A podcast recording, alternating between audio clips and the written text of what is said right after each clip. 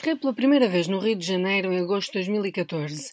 Era uma escala, dirigia-me ao sul do Brasil e por isso tudo o que dali tirei foi uma burocracia lenta e invasiva, quase despropositada, muita gente de chinelos e casas empilhadas vistas do avião. Depois segui para Florianópolis. Andei pelo Brasil entre essa altura e o verão europeu passado. As diferenças estavam em tudo. Havia troncos nus no campo da universidade, palavras como açaí e acerola faziam parte do vocabulário diário e achava que ia morrer desidratada se não tivesse quatro cocos na geladeira. E outras ainda, tudo a olhar para mim como se eu fosse louca se deixasse o celular no tampo de uma mesa e me afastasse dois metros, o centro de Florianópolis a esvaziar-se após as sete, restando apenas quem não tinha casa para onde ir, drogas e álcool, ou o perigo que acarretava enganar-me numa rua a fazer jogging e ir parar a uma onde alguém pegava em armas. Isto na capital de Santa Catarina, destino de lua de mel, a cidade mais segura do Brasil. Durante este período fui ao Rio de Janeiro várias vezes. Do aeroporto ao centro, os olhos comem tudo. A natureza exuberante, a mata atlântica que invade o Alcatrão, a fusão entre ambas, o complexo da Maré, que ocupa uma região à margem da Baía de Guanabara e que é inevitável e inolvidável para quem quer que chegue ao Rio e saia do aeroporto para o centro. Foi ali que nasceu Marielle Franco. Mas já lá vamos. Da primeira vez, o amigo que visitei dizia-me ter andado a ver casas. Algumas eram iguais, ficavam no mesmo quarteirão e tudo, mas os preços variavam entre metade e o dobro. É que umas estavam viradas para o morro. Havia uma probabilidade maior de levarem com balas perdidas e realmente ali estavam os pequenos buracos na parede do que poderia ser o quarto. O amigo em questão, português, pós-doutorado em informática, acabou por ficar a viver num prédio em Copacabana, com porteiro e portas e janelas gradeadas. Tinha chegado havia um mês e veria perigo em todo o lado. Naquela rua morreu este, naquela aconteceu aquilo, na outra houve um tiroteio, hoje ouvi nas notícias que.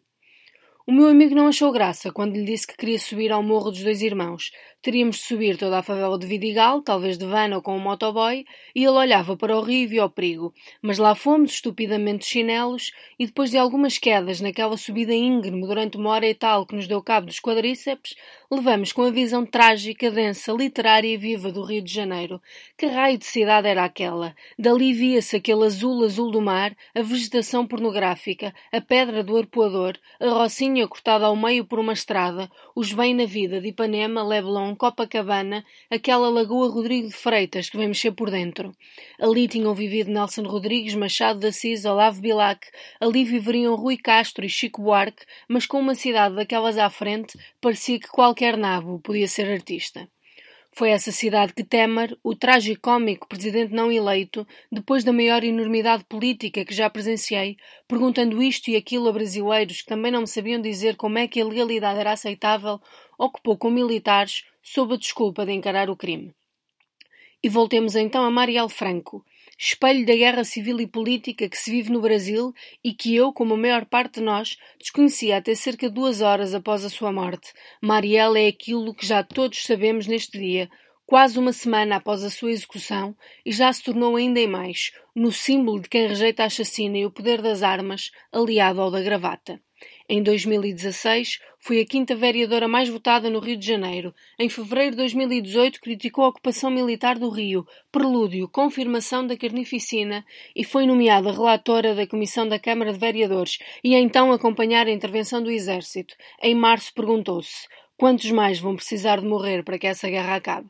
Não é a morte que choca, e para quem vive ou viveu no Brasil não é sequer a violência. Habituamo-nos a ela nos jornais e nas ruas. Quando mudei para São Paulo, tudo me chocava.